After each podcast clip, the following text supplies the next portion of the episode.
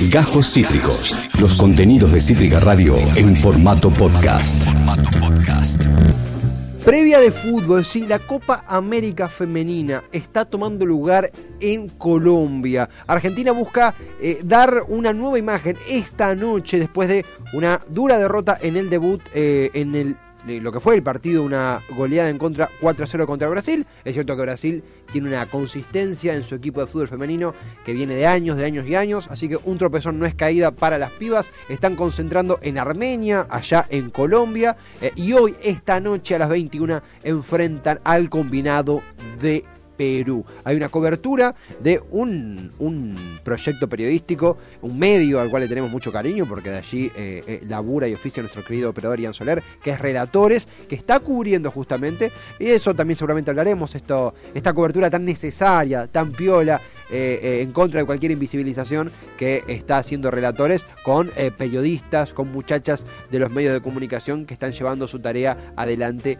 por, por dichos pagos. Eh, en ese sentido, también algo que está aconteciendo es, eh, bueno, justamente la Copa América en eh, Colombia, la Copa América femenina en el país colombiano. la verdad que hoy tiene una chance inmejorable la selección para poder doblegar esa derrota ante Brasil en el debut. Hay mucha expectativa, hay muchísima eh, sí, esperanza en el público argentino de poder revertir, lo acontecido en el debut. Así que hoy a las 21 frente a Perú estará jugando la selección eh, argentina femenina contra el combinado peruano. Eh, va a ser un partido que va a definir un poco la suerte de Argentina de quien más. Saben que la Copa de la Copa América Femenina otorga tres cupos y dos repechajes para la eh, Copa Mundial Femenina de Fútbol del de, 2023. Eh, y de eso vamos a hablar, si acá me confirman, con Laura primero y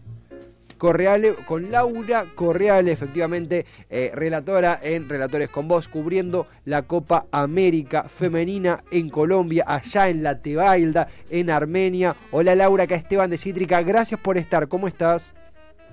Hola Esteban, ¿cómo estás? ¿Me escuchan bien? Gracias a ustedes por el espacio, obvio. Fuerte y claro, gracias a vos por el tiempo, gracias a vos por, por hacerte el cachito entre la cobertura para conversar acá con Avellaneda, con Cítrica. Eh, eh, Laura, eh, lo primero, tuvimos un debut complejo, heavy, ante un combinado brasileño siempre tan arduo como, como vos sabés mejor que yo. sin embargo, hay una chance inmejorable de revertir lo sucedido. ¿Cómo ves al equipo parado hoy frente a Perú? Tendremos una buena velada. ¿Cómo lo sentís? Siento que sí, siento que sí, y lo que sucedió no era nada que eh, haya sorprendido demasiado. De hecho, el rendimiento fue bastante esperanzador, teniendo en cuenta que mientras el partido estaba 0 a 0, eh, Argentina jugó bastante igual igual. De hecho, tuvo eh, posibilidades concretas de, de convertir. Me parece que ese equipo ofensivo que busca Germán Portanova esos primeros minutos apareció pero después también obviamente del otro lado estaba Brasil, que solamente no es el favorito del grupo, sino de toda la Copa, ¿no? a mm, quedarse eh, ampliamente y de manera muy tranquila con, con el certamen. Me parece que ya la selección sabía que esta tarde, eh, aquí, noche en Argentina, frente a Perú, em, empezaría como el torneo, ¿no? Entre comillas, se sabía que la primera fecha iba a ser compleja, que era muy probable que no se sumen puntos. Ahora, frente a Perú, me parece que comienzan los duelos con los rivales directos. No tanto por Perú, sino más por Uruguay y Venezuela, que son los que vienen después. Totalmente, estamos conectando con, con la... Es la Tebaida, porque yo dije la Tebaida, es la Tebaida Armenia-Colombia. Exacto, en Tebaida la selección está entrenando. Ellos están en Armenia Centro concentrando y el estadio está en Armenia Centro. Algo que es, la concentración allí de la selección argentina femenina, está disputando la Copa América. Mencionabas esto de los partidos que arrancan de igual igual. Eh, a ver, el, formato no es similar a lo que es la Copa América de la selección masculina, sino que no solamente hablamos de la lucha por el título, sino la clasificación a Panamericanos y la clasificación a la Copa Mundial eh, y a, eh, capaz estoy tirando cualquiera, a Juegos Olímpicos. No, también. Sí, claro. Perfecto. Sí, sí, sí. Primer y segundo puesto van a clasificar al, eh, a los Juegos Olímpicos y a, de forma directa al Mundial. Claro. El tercer puesto clasifica directo al Mundial y a los Panamericanos. Mm, claro. Cuarto y quinto puesto clasifican a Panamericanos y al repechaje del Mundial. O sea que terminando dentro de los primeros cinco puestos, tenés eh, de los primeros tres directo al Mundial. Cuarto y quinto vas al repechaje, o sea que seguís en carrera para clasificar al mundial. Esto es diferente que el masculino. Este mm. torneo, eh, nosotras siempre decimos que es el que tiene todas las llaves para el resto del año, porque es el que, te clasifica eh, mundial, el que te clasifica también a los Juegos Olímpicos y a los Panamericanos. Eh, de estos días, de este mes, aquí en Colombia dependen los próximos años de la selección. Totalmente. Estamos escuchando a Laura Corriales desde Armenia, desde Colombia. La Copa América Femenina está tomando lugar allí. Argentina está en un grupo que bueno, iba a decir accesible, no, tiene su complejidad con Uruguay, con Perú, con Venezuela, con Brasil. Un debut que, bueno, vos, vos eh, lo decías, Laura, es, es, obvio, con la selección brasileña femenina es algo que todos sabemos que tiene un poder impresionante. Argentina resistió a todo donde pudo, jugó de igual a igual, después la cosa se complicó un poquito. Hoy hay una chance inmejorable con Perú a las 9 de la noche, transmisión ahí de, de relatores, con una particularidad. No sabemos cómo juega Perú porque fue el cuadro que quedó libre en la primera fecha, así que Perú está debutando con nosotros, ¿no? Exactamente, porque durante las cinco fechas una selección va quedando libre. Perú fue libre la primera fecha, por lo cual está debutando hoy aquí en el campeonato. Tenemos antecedentes de amistosos que tuvo Perú anteriormente, probablemente el equipo sea muy similar al de esos amistosos. No quiero mandar nombre porque puede ser que alguno varíe. Eh, lo cierto es que seguramente sea muy similar, por lo cual eh, el equipo argentino tuvo un poco más la, posibilidad de, estudiarlo y de analizarlo con la figura que es eh, Gladys Dorador, la número 7, mediocampista, ella ofensiva, que es como la gran figura que tiene Perú una selección que está en plena formación con un fútbol femenino que de hecho no tiene liga profesional como tenemos aquí en Argentina, tiene liga amateur, em, la mayoría de sus convocadas eh, son, juegan en el extranjero, muy pocas en universitario o en Alianza Lima, en equipos locales de Perú. Eh, es una selección que a priori en los papeles no debería presentar demasiada dificultad teniendo en cuenta la formación que tiene Argentina, las individualidades y la experiencia pero son 90 minutos y es fútbol, por supuesto, ¿no? Pero no debería presentar mayores dificultades Perú. Eh, es un gran llamado también a, eh, con todas las asimetrías que puede haber en el fútbol masculino, hablar de una liga, de una ausencia de liga profesional en Perú sería una locura. Son equipos que incluso vos nombraste Alianza Lima Universitario y automáticamente, ah, jugamos en la Copa Libertadores contra ellos, en la Sudamericana. Y acá hablamos de una asimetría que, que, implica una región, ¿verdad? Y, que ojalá que pronto sea solventada. Algo que también acontece, ya me gustaría ir por ese lado, ¿no? ¿Verdad? Sobre lo que es la, las asimetrías, la, visibilización que se está dando a partir de esta Copa América. Pero en la parte del juego también, vos lo dijiste, son 90 minutos, puedo correr cualquier cosa. Eh, algo que observaba de, los otros grupos, yo la verdad que no sabía de no, no, estoy al tanto de la selección femenina ecuatoriana, pero ha habido eh, resultados de peso, un 6 a 1 de Ecuador a Bolivia, eh, hubo un, 4 a 2 de, Colombia a Paraguay. Digo, esos resultados, más allá de lo que pasa en 90 minutos, ¿se explica por esto por ahí de la falta de profesionalización en ciertos países? ¿O hay veces que como en cualquier partido, en cualquier deporte, ocurre algo contundente y va más allá, va por lo que pasó en la cancha. ¿O tiene que ver quizá esta falta en otros países de una liga profesional? ¿Cómo lo sentís vos, Laura? Por supuesto que tiene que ver, todo lo que pase fuera de la cancha eh, es imposible que no incida adentro. Por ejemplo, en Bolivia, su entrenadora, con lo que perdió de manera muy contundente, lamentablemente Bolivia, hoy va a jugar el, segundo partido, eh, perdón, ayer jugó el, segundo partido, volvió a caer.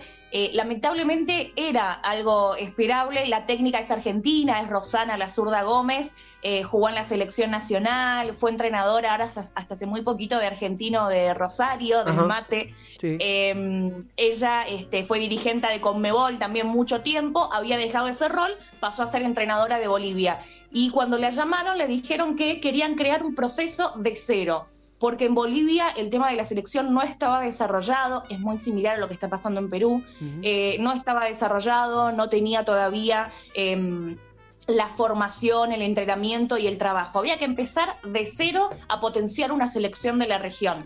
Ese fue el desafío que le dieron a Rosana, sabiendo que esta Copa América tal vez no, no tuvieran enormes resultados o una clasificación o algo así, pero ya venir a participar, darle rodaje a eh, un contingente de jugadoras que se conozcan, que se empiecen a afianzar, ese es el objetivo de, de Bolivia, por lo cual que haya eh, caído de esa manera y con esos resultados no estaba eh, muy este, fuera de los planes de, de, Bolivia que claramente llega a esta Copa América con otro objetivo. Eh, Colombia, por ejemplo, ahora está en pleno reclamo, no sé si vieron la postal que fue eh, muy significativa ¿no? en el partido inaugural.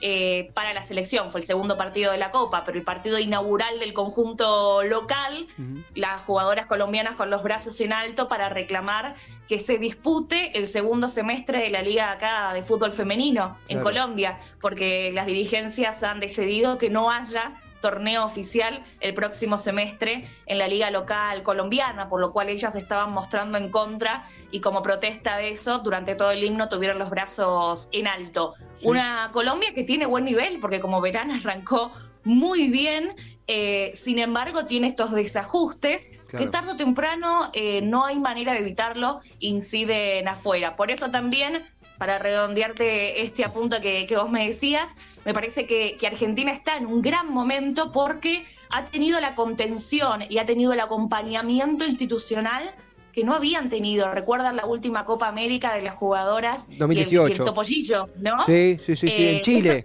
Ese fue, claro, esa fue la última Copa América. Mira ahora, ellas estuvieron en la concentración. Ayer les pregunté especialmente, ¿no? Eh, cómo estaban, cómo se sentían, si estaban acompañadas. Dicen que tenían todo, que vinieron como con 50 bolsos de indumentaria, de materiales para entrenar, los viáticos, estuvieron concentradas en el predio de AFAL, igual en el mismo lugar donde suele estar la masculina. Eh, se sintieron súper contenidas. Bueno, es el camino. Entonces, me parece que eso también brinda una situación inmejorable para de cara a este torneo y a lo que viene también. Absolutamente, Laura. Laura, ustedes la escuchan, Laura Corriale, eh, eh, relatora eh, y, cubriendo lo que está aconteciendo en, en Armenia, en la concentración argentina en Colombia, en la Copa América Femenina.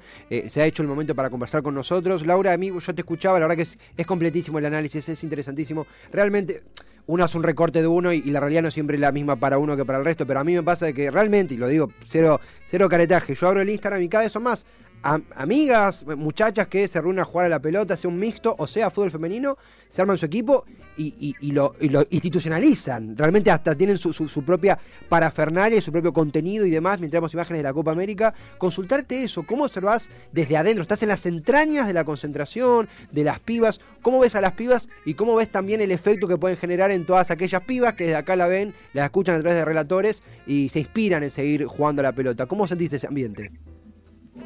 Eh, ese ambiente lo siento tal cual vos lo describís, esto de la sensación eh, de que ahora hay niñas en las redes sociales que ahora, no sé, se compran la camiseta y le ponen Banini no le ponen Messi, tal vez, ¿no?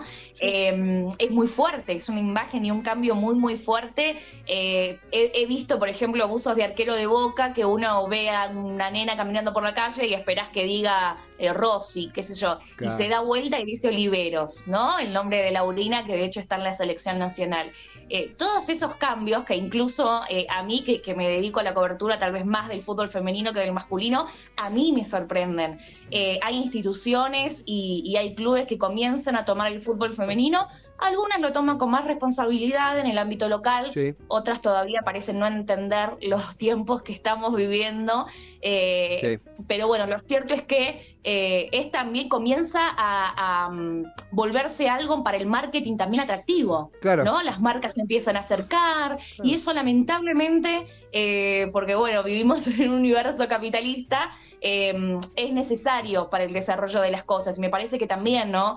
Eh, las jugadoras con las camisetas, eh, que sea la selección femenina la que eh, estrene las camisetas en Copa América y no la masculina, que ellas mismas hayan posado con esa indumentaria y con la marca tan fuerte. Em, todo eso es un crecimiento muy, muy notorio. De hecho, un paréntesis cortito, eh, yo soy eh, una orgullosa integrante del Norita Fútbol Club, que se llama así, eh, mis compañeras lo fundaron hace cuatro años en honor, por supuesto, a Nora Cortiñas.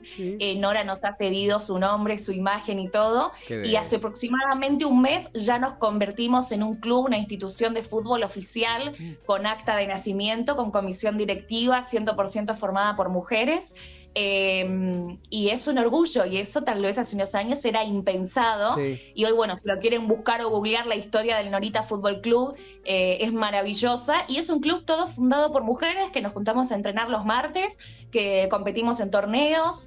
Y también este, algo totalmente impensado y que hoy vivimos con, con mucho orgullo. Totalmente y que hoy, hoy, por favor, hoy ganemos, pero más allá del resultado, es independiente del resultado. El resultado que se está dando socialmente y la enseñanza que se está dando socialmente va más allá de lo que sucede hoy a la noche, en esta velada que veremos a Argentina enfrentar a Perú allá en Colombia, que no podríamos realmente eh, eh, eh, consumirla de no ser por el laburazo realmente. Acá también lo charlamos con, con Ian, que está haciendo vos, Lau, que está haciendo también a Yelén Pujol y demás, y demás equipo, laburando en las entrañas de lo que ocurre en la concentración de la selección argentina y en sus partidos también.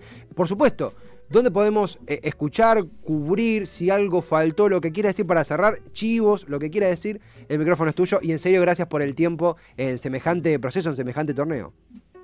No, por favor, gracias a ustedes, un placer, eh, colaborar con, con, ustedes y gracias por el tiempo en, en, Cítrica, que es una radio a la que le tenemos mucho cariño. Eh, Ian también es parte fundamental de este proyecto de la competencia de relatores, que dentro de relatores eh, somos la parte y el brazo que cubre todo lo que tiene que ver con fútbol femenino. Habitualmente hacemos el torneo local todos los fines de semana, las transmisiones de los partidos, pero bueno, ahora soñamos un poquito alto y lo conseguimos. Eh, gracias a un laburazo de Fabiana Segovia, de José Pedro Morales, de Maxi Gibolini, Hernán Abella, Pablo Bin. Bueno, ahí está Ian Soler también, eh, parte enorme, enorme del equipo de relatores que, se atrevió a soñar y, y, bueno, estos dementes nos mandaron a Colombia. Así que estamos muy felices. Todos los partidos de la selección con una hora de previa los van a poder escuchar a través de la web de Relatores, que es www.relatores.com.ar, y si no se descargan la app, Google Store, Play Store, App Store, lo que tengan, descargan la aplicación y ahí también se pueden escuchar todos los partidos. Si quieren en las redes sociales, también arroba relatores en vez de la E, una X en Instagram, en Twitter, relatores con voz y ahí vamos subiendo los videos de los entrenamientos, las entrevistas exclusivas, todo lo que quieran saber de la selección, toda la info de la Copa América va a estar ahí. La cobertura es excelente, Lau. Gracias por el tiempo de vuelta. Salud al equipo. Hoy atentos a relatores en eh, relatores y relatoras en el partido contra Perú. Gracias por el tiempo. Saludos allá por Armenia, por Colombia. Será hasta la próxima y felicitaciones. Será hasta la próxima, compañeros. Lo que necesiten, a total disposición estamos. Lo, mismo, Lau. Gran abrazo a ella. Lau Corriale, de Relatores y Relatoras, desde Armenia, desde Colombia. Una nota que la verdad que no hubiera habido forma de, enlazar por un lado. Sin, acá, acá ya no quiere más agradecimiento. Ian sabe que sin el agradecimiento. No, realmente sí. Ian Soler y el laburazo que están haciendo eh, cubriendo la selección. Las pibas, Ayelén Pujol, eh, eh, Lau Corriale, que la escuchábamos en entrevista. La verdad que tanto, tanto que aprender y tanto que observar de este mundo que está cambiando, que a veces nos da un par de decepciones, pero también nos da cosas para tener esperanza, como es esta democratización del fútbol que no habría ocurrido de no ser por las luchas, el laburo, el oficio, el sudor de las pibas como Lau, que está allá en Colombia cubriendo la Copa América Femenina. Eh, eh, bien estaría poner nuestros ojos sobre ello, difundir y alentar, alentar a la selección que hoy juega contra Perú en un partido súper importante para conocer cómo irá la suerte del combinado nacional en la Copa América Femenina Colombia 2022. Acabas de escuchar Cajos Cítricos.